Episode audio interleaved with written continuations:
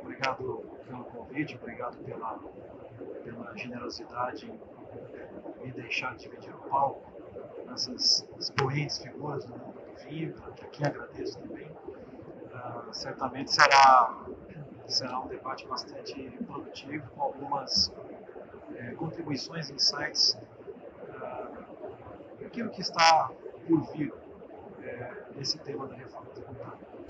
Eu colocaria, Christian, como contextualização, que algumas reformas tributárias já foram né, feitas no Brasil. Para dizer público, quando o imposto sobre vendas e consumo foi transformado em ICM, é, prometia-se uma neutralidade e um não aumento de carga tributária, isso não aconteceu. Quando o ICM se transformou em ICMS, prometia-se a mesma coisa novamente houve um aumento também da carga tributária. Ah, quando houve a mudança da sistemática de recolhimento do PIS e da COFINS para o sistema não cumulativo, a mesma coisa. Em todas essas mudanças significativas da legislação, eh, nós pudemos notar um ponto comum. Sempre houve aumento da carga tributária medida em relação ao percentual do produto interno bruto brasileiro. Hoje, essa reforma tem uma tônica muito é, importante que é a neutralidade fiscal. A neutralidade fiscal é, promete-se que não vai haver aumento percentual da carga tributária em relação ao produto interno bruto brasileiro. Vamos ver se isso realmente se confirmará. Mas ainda que se confirme, o ponto é as mexidas setoriais vão acontecer. Ainda que de maneira genérica, o produto interno bruto é, versus a carga tributária não sofra um aumento percentual, é possível que alguns setores sofram aumento da carga em suas atividades e outros, por outro lado, sofram diminuição.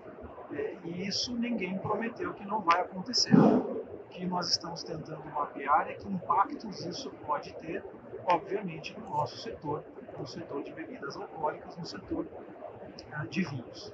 Basicamente, que se traz com a reforma tributária, ah, e é bom que se diga, ela é desejável, ela é querida, a reforma tributária precisa ser feita, alguma reforma tributária precisa ser feita. O Brasil é o país mais ineficiente do mundo em termos de pagamento de tributo ou de custo de transação para que se possa pagar tributos. Ele é o mais ineficiente do mundo em devoluções de créditos e compensações de créditos de impostos não cumulativos, ele é o mais ineficiente do mundo em contencioso tributário. Hoje nós temos em disputa, em contenciosos administrativos ou judiciais, 5,4 trilhões de reais em disputas entre contribuintes. É, é exatamente isso, essa é a. E se gasta hoje no Brasil cerca de 1.600 horas para pagar você precisa ter um departamento específico para que esse tributo seja pago. Portanto, a reforma é desejável. A tônica dessa reforma ah, é a criação do Imposto sobre Bens e Serviços, o IBS. Esse IBS seria um imposto, portanto, não cumulativo, ele substituiria o ICMS, substituiria o ISS.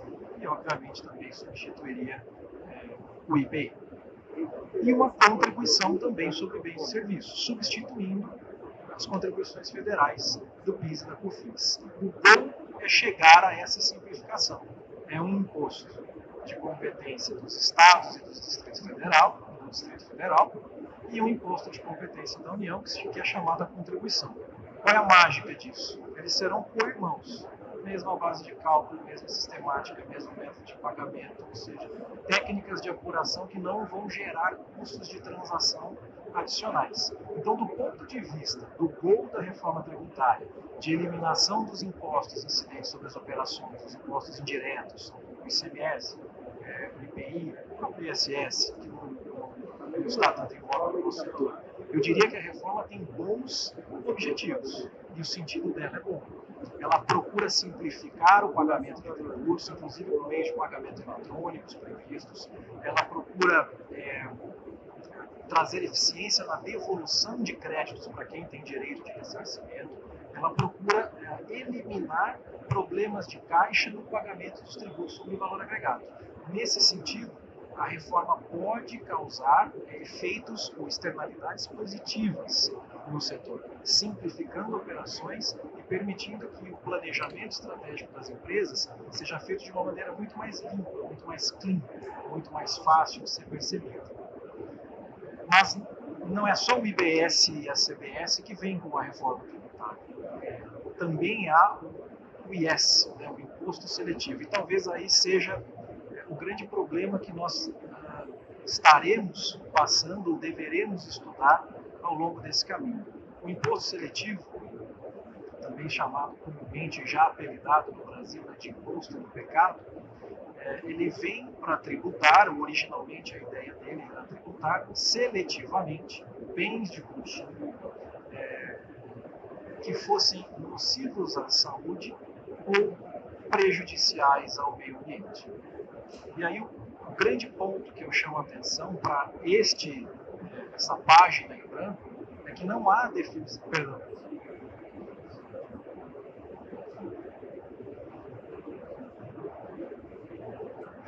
É um imposto para desincentivar o consumo desses produtos que estariam nessas categorias, de prejudicar o meio ambiente ou a saúde, certo? Exato. É, um paralelo rápido que faço, nós já temos um imposto seletivo hoje. Aliás, temos dois. O ICMS ele é facultativamente seletivo e o IPI ele é obrigatoriamente seletivo. E o que é essa seletividade? A do IPI ela é uma seletividade em função da essencialidade do produto. Isso nem sempre se confirma na prática. Né? Nós temos, temos produtos com alíquotas muito altas que poderiam ser classificados como essenciais. Mas esse imposto seletivo ele vem é, com um critério de seletividade diferente. Se o PI ele deve ser seletivo em função da essencialidade dos produtos da cadeia, ou seja, em tese, quanto mais essenciais, menor a carga tributária e vice-versa, o imposto seletivo inverte essa lógica e procura tributar as externalidades negativas, ou seja, ele impõe uma carga tributária maior a esses bens que, em tese, sejam nocivos à saúde ou ao meio ambiente pontos de preocupação. O que são esses bens? Quem definirá o que são esses bens? Isso ficará a cargo de uma lei ordinária. A lei ordinária tem uma facilidade muito maior em termos de quórum para se passar no parlamento. Essa lista vai poder ser editada por lei ordinária. Essa lista vai poder ser aditada, modificada, remodificada. É, isso é um motivo de muita preocupação. O que cabe dentro dessa lista? Existe um movimento mundial, é, Christian, que é o chamado tributação sugar tax, ou seja, tributação de, de bens, de, de, produtos alimentícios excessivamente é, doces e com conteúdo de açúcar em função é, da nocividade que isso traria à saúde. Mais de 50 países já fizeram isso. Isso é uma possibilidade. Aqui no Brasil se discute muito sobre alimentos ultraprocessados mas esses alimentos ultraprocessados, eles acabam compondo a cesta das pessoas de mais baixa renda, o que acabaria, acabaria onerando essas pessoas de maneira contrária ao espírito da reforma tributária. Então, a grande preocupação que vejo para o setor especificamente, para o setor de vinhos, é que penso que talvez as bebidas alcoólicas dificilmente escapem da tributação desse imposto seletivo. É muito difícil que isso aconteça a própria natureza histórica disso. Bebidas alcoólicas, cigarros, perfumes, que são essenciais, sempre foram os produtos com a mais alta carga, a mais alta tributação é, no país. Portanto, vejo, e me encaminho aqui para essas primeiras conclusões, uh, vejo que o movimento da reforma é um movimento que ainda tende a mudar. Isso eu gostaria, gostaria de terminar as conclusões nesse sentido a reforma hoje passou pela Câmara dos Deputados, foi aprovada em dois turnos, hoje ela está no Senado Federal e passa a ser discutida no Senado Federal também em dois, em dois turnos. Quaisquer modificações que sejam feitas ao texto deve voltar à Câmara para apreciação. Ou seja, muita coisa ainda pode mudar. Em linhas gerais, nós teremos uma simplificação dos tributos, do sistema de pagamento, do sistema de crédito, do sistema de ressarcimento, que pode tornar a vida dos contribuintes mais fácil. Especificamente para o setor, entendo que o perigo mora no imposto seletivo, que está aberto, que está talvez uma página muito branca para ser escrita, sem sabermos exatamente qual é o nível de intensidade da tributação e que tipo de produtos serão colocados é, nessa lista. Ademais, pelo que eu entendo, uma vez é, é, definida a lista por lei ordinária, a decisão da carga tributária dentro da lista é feita pelo executivo por decreto. Concordo. A alíquota desse tributo, a previsão é para alteração de ato normativo do Poder Executivo. Então, esse é o tributo que se que mais pode ser flexível no sentido da tributação. Tudo se encaminha para uma lista fechada e essa lista fechada seria tributada. Agora, se você me perguntar, será que eu posso estabelecer alíquotas diferenciadas por produtos nessa lista? Puxa, a reforma não está aprovada, o texto não está definitivo. O IPI, o IPI hoje ele utiliza como critério a, o MCM das mercadorias, e cada MCM pode vir com uma tributação. Então, em tese, nós não podemos é, concluir de maneira peremptória que será uma alíquota única. Eventualmente, tudo isso pode ser modificado, porque, inclusive, a emenda constitucional que estabelece a reforma também vai passar por discussões e alterações no Senado. Mas, de fato, a segurança jurídica da modificação por alíquota, nesse sentido, é bem menor, porque o Executivo vai poder mexer nessas alíquotas, independentemente da sistemática única ou futura. Colocar ele do... Nesse sentido, potencialmente deturpando o espírito da lei, buscando geração de caixa se for necessário, porque vai ser algo que você pode aumentar impostos sem a, a anuência do Congresso. Né? Só finalizando, já há inclusive maneiras de distorção a caminho, né? e fala-se inclusive que o imposto seletivo pode ser utilizado para a manutenção de diferencial competitivo dos produtos da Zona Franca de Manaus. Ou seja, se tributaria não só os bens que fossem nocivos à saúde ou prejudiciais ao meio ambiente, mas também se tributariam produtos que tivessem similaridade de produção com a Zona Franca para poder manter o diferencial competitivo da Zona Franca. Então, até isso já se fala sobre imposto seletivo. Obrigado, Renato, porque esse panorama que você deu fica bastante claro é, e objetivo e transparente. Eu queria agora convidar o Adilson Carvalhal Júnior é, para conversar conosco sobre como a associação dos nossos importadores de bebidas é, enxerga isso e está trabalhando nesse contexto. Obrigado, Christian. Acho que o Dr. Renato colocou de forma bem didática e simples até, ele foi bem sucinto. Ele esqueceu de um detalhe importante. Durante 10 anos nós vamos conviver com dois sistemas. Então a simplificação vai acontecer depois de 10 anos. Então a gente vai ter uma complicação para depois vir uma simplificação. Concordo com... A gente concorda que a reforma é necessária é, hoje, qualquer empresário demanda muito capital para conseguir pagar os seus impostos. Então, realmente é um sistema que foi sendo remendado, foi criado de uma maneira que se perdeu pelo caminho e, de alguma maneira, hoje ele é bastante complexo.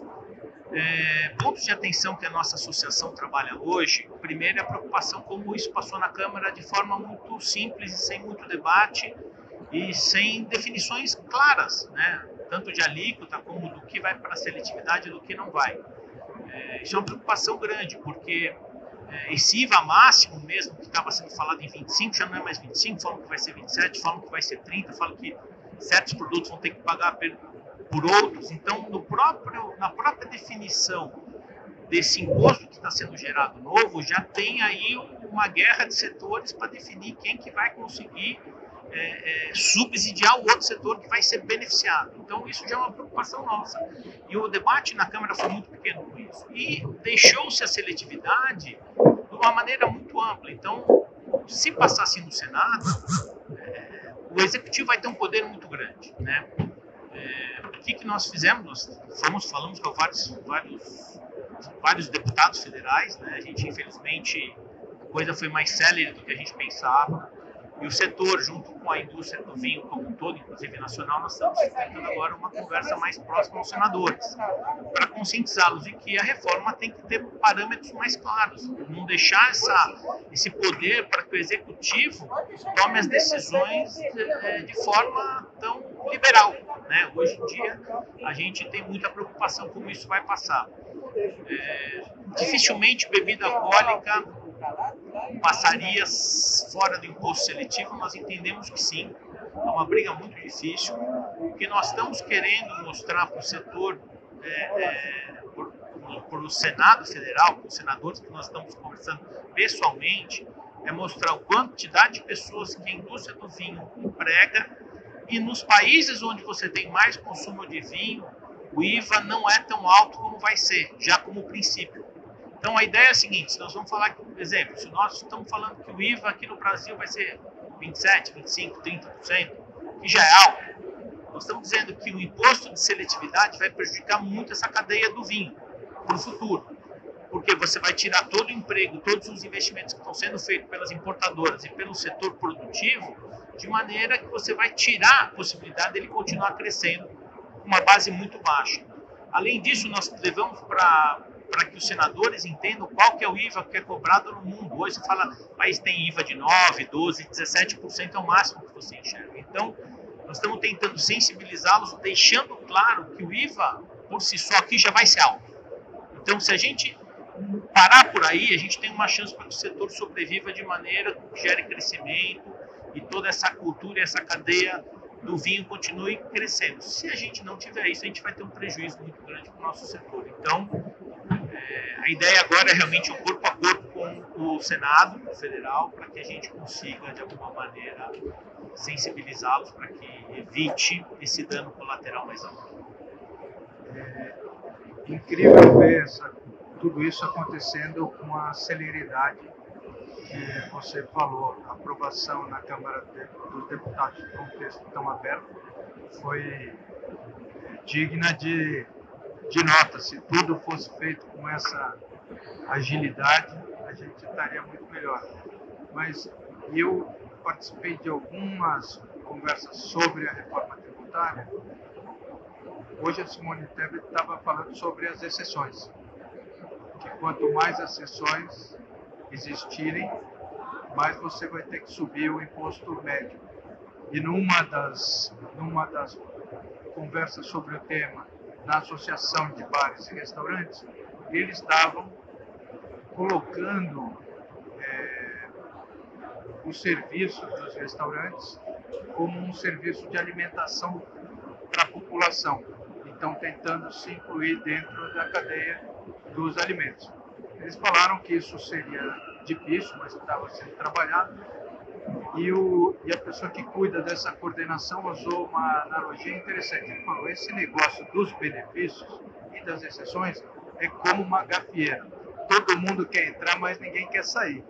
Aí ele falou: então vai ter um cabo de força muito grande no Congresso, todo mundo tentando beneficiar seu próprio é, setor. Eu ouvi o número que já existem coisa como 200 exceções é, pleiteadas e com expectativa de terem sucesso dentro, dentro disso. Então, me parece um pouco assustador da gente mirar uma coisa positiva e sair com um Frankenstein é, dentro desse negócio. Renato quer fazer uma parte? Essa alíquota de 27% que vocês referiram é exatamente fruto da desoneração de setores que já têm previsão na reforma. Então você vai ter que desonerar a saúde, vai ter que desonerar a educação, vai ter que desonerar. E a reforma proíbe benefícios fiscais que não sejam desses jaíres. Ou seja, você vai ter redução de base de cálculo de 60%, redução de base de cálculo de 40% para esses setores. E, obviamente, a métrica que se usa é, bom, eu preciso arrecadar a medida em que eu quero. Esse estudo da alíquota de 27%, ele é uma previsão dos setores que já estão mapeados na desoneração. Quanto mais entra, mais isso precisa ser é, suprido por outro, por outro por outros setores, obviamente, com um aumento de carga é, expressivo na alíquota geral.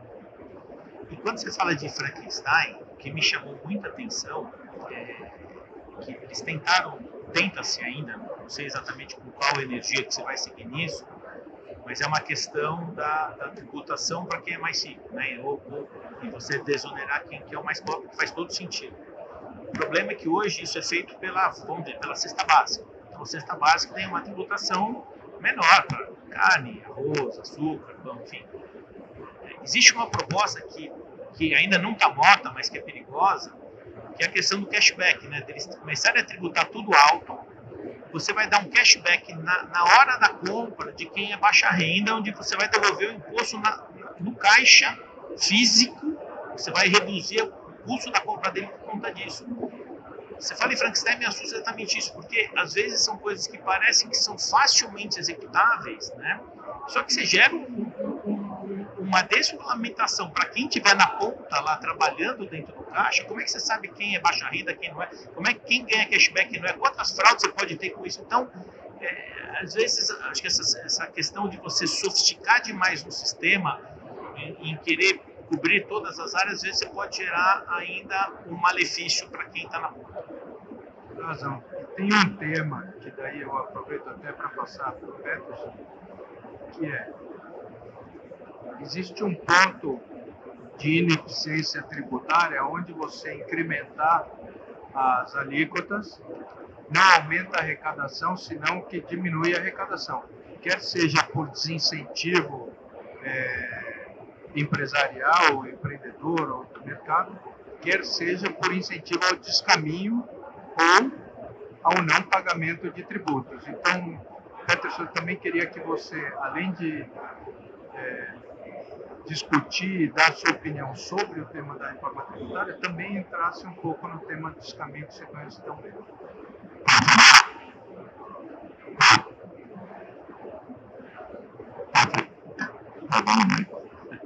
Desculpa. Bom, primeiramente, obrigado aqui por estar convidado, doutor Renato, Cris, o Júnior, que discutem tanto esse, esse, esse negócio. E eu acho que hoje o tema, nós estamos aqui discutindo o tema principal, né? Porque ninguém se abre uma empresa no Brasil sem primeiro olhar o tributário.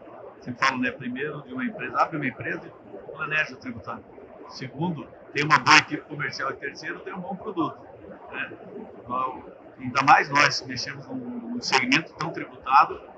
E o que me preocupa um pouco, já falando no final, depois voltar um pouco, é que a gente mexe, o fator político brasileiro é muito grande e muitos políticos falam, não, eu não posso reduzir o tributo de uma bebida alcoólica, isso aí não é porque ele está pensando no voto daquele negócio para frente. Isso acaba complicando o nosso segmento. E eu tenho medo também de acontecer na reforma tributária exatamente o que aconteceu com o cigarro no Brasil. Que se chega a um nível tributário onde inviabiliza a cadeia legal. A cadeia legal entra num processo de inviabilidade. Né? Nós vemos hoje o cigarro brasileiro, que 60% do cigarro fumado no Brasil é contrabando. A marca Preto, a marca mais fumada no Brasil, ela é contrabandeada. Ah, mas isso. E aí vamos para o outro lado, né? Eu, como empresário, a grande dificuldade que a gente tem em, fazer o planejamento tributário. E aí eu sim sou 100% a favor de uma reforma tributária. Inclusive, eu sou a favor de uma reforma tributária líquida única, sem exceções nenhuma, de ponto a ponto. Eu acho que tudo, uma tarifa menor para todo mundo ah, ok, um pouquinho, vamos então dizer um pouquinho a, a cesta básica. Não que eu seja contra ou não tributar a cesta básica. Mas eu vi uma proposta de uma rede aí de praticamente todos, todos entram na cesta básica. Aí você acaba tendo esse desequilíbrio, que mais uma vez é um desequilíbrio político no Brasil. Veja nós hoje, empresa, né? Está pensando só nos últimos dois anos a empresa de. Nós tivemos uma diferença de PI, nós tivemos a coisa julgada é, refeita, em 30 dias, nós tivemos uma tentativa de aumento de alíquota em Minas Gerais. Nós estamos tendo um benefício fiscal no Rio que se criou há 60 dias. É, é impossível de viver assim. E realmente nós precisamos de uma reforma tributária boa para todas as empresas. A gente tem que olhar para as empresas brasileiras que ganhem o seu desempenho no seu desenvolvimento. E, claro, tenho esse meu medo do outro lado de chegar a níveis aonde o descaminho ele acaba levando mercado ao distúrbio grande. Ah, mas como é que nós vamos fazer?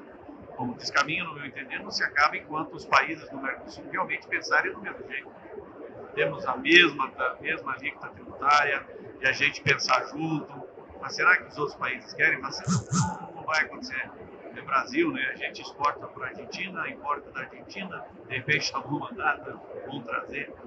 Mas é, a importância desse nosso segmento, dessa discussão, eu ainda acho que vai dar muito pano para manga aí, né? O Júnior está na, na, frente da associação, ele vai ter que conscientizar muito.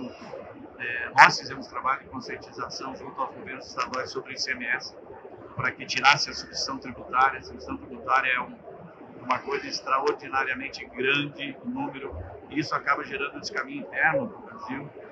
Tem que ser tudo mais simples, tem que ser tudo mais, mais fácil para que a empresa viva melhor, ela tenha um processo melhor, mas que os governos tenham uma condição de nos fiscalizar muito mais fácil. Né? Qualquer empresa do Brasil hoje tem uma demanda enorme para o governo, o governo é, é enorme contra, contra a nossa empresa, porque é impossível se entender uma legislação brasileira. O Renato ainda aí tempo e cada vez vem falando, mas é impossível. E a cada dia nós temos uma, uma proposta. Então eu, desse lado aqui, do lado, do lado empresarial, nós precisamos de uma reforma. Eu acho que tem que ser muito mais simples. Ah, o Chile é 18%, clica lá, tudo é crédito, tudo é débito, pronto, paga a diferença e pronto. Né? Não tem. Tudo é débito e tudo é crédito. Bom, ok, tem um produto muito simples e pronto, mas não emaranhado. Tem que ser simples, porque nós lá na frente temos que ter a vantagem de sermos competitivos naquilo que a gente sabe fazer e não naquilo que um tributo, uma sonegação, algo aqui que ninguém entendeu, tem a vantagem sobre uma empresa que está a tempo no mercado e que realmente domina o mercado. Então, é, mais uma vez, eu acho que nós temos que discutir mais, temos que bater lá na, na questão do Senado. Tem alguns senadores, que, principalmente senadores do Rio Grande, que estão batendo bastante na questão de que vinho tratado como alimento, como é na Europa, é importante isso, porque nós temos aí uma indústria nacional de vinho que vai ser impactada bastante é, e, e, precisa ser olhada para isso. E daí não pode dizer que é nacional uma coisa, o importado é outra, tem que ser, tem que ser isonomia de mercado e todo mundo tem que estar no mesmo segmento. Então eu espero realmente que nessa reforma se, da reforma se pense numa reforma interna ali, se reduza toda essa discussão, seja muito mais simples, se faça algo menos alíquota mas que elas sejam menores.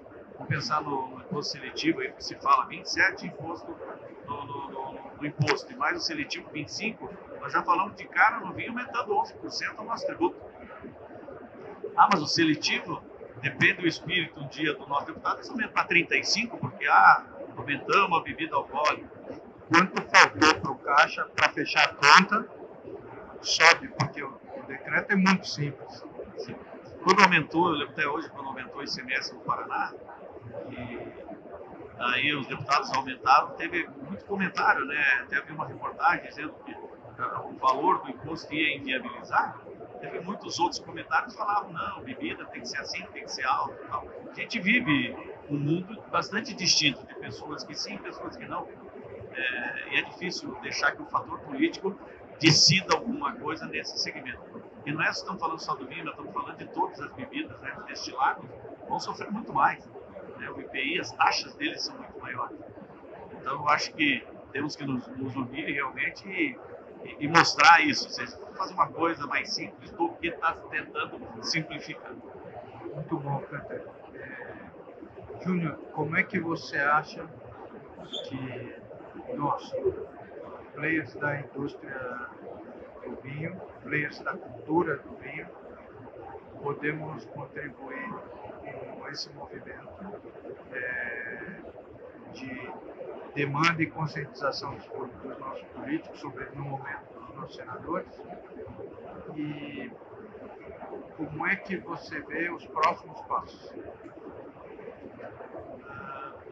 Eu acho que como setor a gente tem que procurar conscientizar e quanto mais a gente falar sobre a quantidade de empregos, a indústria no conjunto, todo mundo junto nesse passo, quanto é importante, quanto esse mercado ainda é pequeno e pode crescer, o quanto isso vai possibilitar esse crescimento aumentar esse caminho, isso é fundamental. A gente já vê um descaminho aceleradíssimo hoje, sabe que o crime organizado está envolvido nesse descaminho. A Receita a Polícia Federal já nos alertam que não é mais uma Brasília velha que vai carregar vinho, sim, são carretas e carretas que passam. Então, quanto mais a gente der luz a essa, essa matéria e ao quanto o setor vai ser prejudicado, é fundamental para nós. É, o que nós estamos ouvindo dos senadores é que eles estão sensibilizados ao tema, os que a gente tem, tem, tem nos acolhido, e que eles nos garantem que o Senado vai passar de uma maneira mais não tão célere, mais pragmática, mais estudada, dando algumas regras padrões. Me preocupa isso, se vai acontecer mesmo ou não a gente sabe que existe uma, uma, uma pressão para que se vote rápido isso, porque eles já querem implementar do ano que vem, já começar os dois sistemas, aí já tem todo um faseamento. Nós já estamos em outubro. A gente vê pouca notícia sobre isso, sobre o que está sendo debatido de fato e qual texto o Senado vai levar final. E a gente sabe que o, governo está muito forte no Senado hoje. É, me preocupa, isso está caminhando, eu acho, para pouco debate de novo e decisões no setor. O nosso setor, por mais que ele tenha alguma força política, ele não tem mesmo setor, não tem a mesma força que outros setores. Sim, até pela relevância econômica do, do nosso setor. Isso, por outro lado, é uma coisa que é pode um nos ajudar. atributo positivo, Sim. né? Porque incrementar o imposto sobre o vinho não faz grande diferença econômica no caixa eh, do Estado. E eu nem trouxe ainda um tema que eu acho crucial, que todos nós que estamos aqui na ProLive hoje eh, vemos o vinho não como uma bebida, o vinho vinho é cultura, o vinho é alimento, o vinho é tradição, o vinho é a fixação do homem ao campo, não só é sustentabilidade, não só no Brasil, mas no mundo inteiro. E eu acho que isso também, obviamente que não é um tema que sensibiliza os nossos eh, governantes, mas eu não consigo ver o vinho como algo. Não consigo ver o vinho como algo que jovens, adultos ou idosos eh, consumam com o intuito de se alcoolizar. Eh, e isso por si só nos traz para o outro lado, inclusive ao contrário, né? países que experimentavam alto grau de consumo de álcool pesado fizeram historicamente campanhas de incentivo ao consumo do vinho para reduzir os efeitos do álcool na população e de fato tiveram, tiveram sucesso nisso. Então, é, você acha que esse também é um tema a ser levado à frente? né? Ah, com certeza. Né? A gente sabe que a, a, a cultura do vinho está muito ligada. Dificilmente você vai. Um amigo meu que tem uma frase ótima. Ele fala assim: ninguém chega no bar e fala, eu quero um duplo de vinho tinto. Não é, não é, não é, não é a nossa cultura. Né? A cultura do vinho é você tomar devagar, comendo, bebendo pessoas, se alimentando. Um convívio social, né? muito mais do que uma, algo que você, nenhum jovem que não quer tomar um porre para ficar, vai encher a cara de mim, porque não é, não é esse ritmo que você utiliza, né? Não deduzir também a questão turística, né? O turismo, Quanto o vinho leva de pessoas. Só nós vemos a transformação do Rio Grande. Se você for hoje em Mendonça, na Argentina, tem 100 mil brasileiros naquela cidade. Quanto de receita. E não é, a gente não vai lá para beber, a gente vai para conhecer a história. Esse é o momento. Não tem uma pessoa que não se emociona de estar lá, de ver todo o processo. Né? Acho que isso é importante. O, o Rio Grande do Sul, especificamente na Serra Gaúcha, o vinho é a segunda principal fonte econômica da região, sendo o enoturismo hoje diretamente maior do que o próprio do que o próprio comercialização do vinho. Então isso é uma coisa fascinante que está acontecendo. Existe a condição de desenvolvimento ainda maior das regiões do, aqui no sudeste, sul de Minas, eh, fronteira com São Paulo, um desenvolvimento de polo turístico ali também. E quem sabe também no Vale do Rio São Francisco, um pouco mais distante, mas é uma forma de levar desenvolvimento para lá, diferente do- dos outros indutores econômicos utilizados até o momento. né? Então, tamanho dos hotéis que estão surgindo no mundo aí em relação a esse segmento. É uma coisa muito nova. Só que essa é a conscientização hoje do senador. Ó, não é o álcool. né, para o deputado, não é o, é o tamanho dessa cadeia, o tamanho do processo, o tamanho de, de, da viabilidade do negócio, porque até o pequeno produtor ele acaba tendo uma receita de uma terra, um espaço pequeno. Né? O, o, país todo, onde a pessoa tem dois, três hectares, consegue ter uma transformação econômica para a família muito grande daquilo. Eu acho importante a gente ter trazido esse tema. Estou me dirigindo para a nossa conclusão. Eu gostaria que cada um de vocês, se quisesse, aproveitasse aí o tempo para é, expor seus pensamentos. É, Cristian, acho que tudo que foi dito vem ao encontro né, dos receios do setor. E eu destacaria que, que esse entorno negocial, essa essa cultura diferente, não ver o vinho somente como uma bebida alcoólica. Eu acho que muitos estudos é, de, de, diversos institutos e revistas científicas sérias já destacaram o lado positivo da saúde vinho, isso realmente às vezes não é acessado. E eu acho que nós temos duas janelas de oportunidade de discussão junto ao parlamento para sensibilizar os nossos é, os nossos congressistas nesse sentido. A primeira delas é a que está acontecendo agora, a sondada na Câmara, talvez um pouco mais vagarosa e mais ciosa e mais cautelosa no Senado. A outra será quando as emendas constitucionais forem aprovadas. O calendário que se espera é novembro aprova essas emendas constitucionais, dificilmente vai haver tempo das leis complementares e ordinárias sendo publicadas esse ano. Então elas serão em 2024. O sistema passa por existir. Em 2025 nós já teremos o imposto seletivo, e o primeiro a entrar de uma maneira quase que full. Depois em 26 eu começo com o IBS, 27 ele termina, e só em 2033 eu tenho a CBS. No momento em que a emenda constitucional estiver aprovada, no momento em que as leis complementares ordinárias estiverem aprovadas, mas o sistema ainda não estiver funcionando, nós teremos possibilidade de mostrar concretamente, com números, o que isso impacta no setor. E aí levar, olha, antes de entrar em vigor, isso precisa ser modificado. Então, eu acho que nós teremos essas duas janelas de oportunidade. No caminho aqui ao final, agradecendo mais uma vez a sua, a sua gentileza de, de podermos aqui debater esse tema com ilustres convidados. Obrigado, Christian, assim, eu acho que o setor tem que estar junto, tem que estar conversando junto, tem que estar ordenado e, e alinhado. A gente tem feito isso muito com a indústria. A gente está entendendo que janela que a gente vai fazer um movimento mais forte com a imprensa e com os setores ligados ao vinho, para que a gente tente se organizar também nesse movimento. Essas janelas que o doutor Renato bem falou, a gente vai precisar talvez fazer um corpo a corpo um pouco mais forte. Para mostrar realmente o quanto que a gente falou várias coisas aqui do turismo, é, cadeia de valor, conscientização, baixo consumo tal.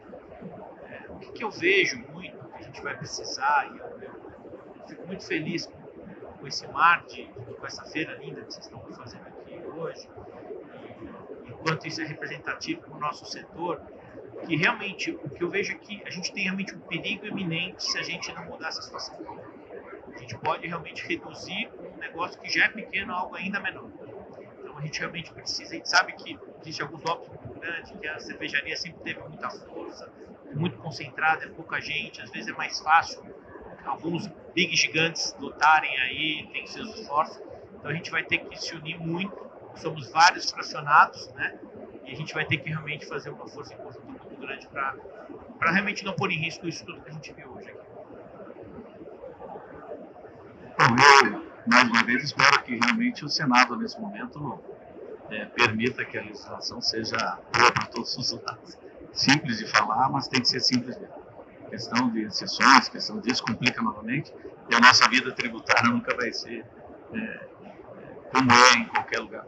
Então, eu espero que realmente é, nós, como associação, nós, como entidade, nós mostrando a força que tem até a partir de uma feira dessa, consiga sensibilizar realmente todo esse, esse processo político que está e que pense no processo tributário realmente não político nesse momento, e a gente consiga transformar o Brasil, que precisa também ser transformado num país de vinhos, né, de produção de vinho. Muita gente indo para fora, vamos segurar o pessoal também aqui no turismo, fazer com que esse país se, se desenvolva em todos os sentidos.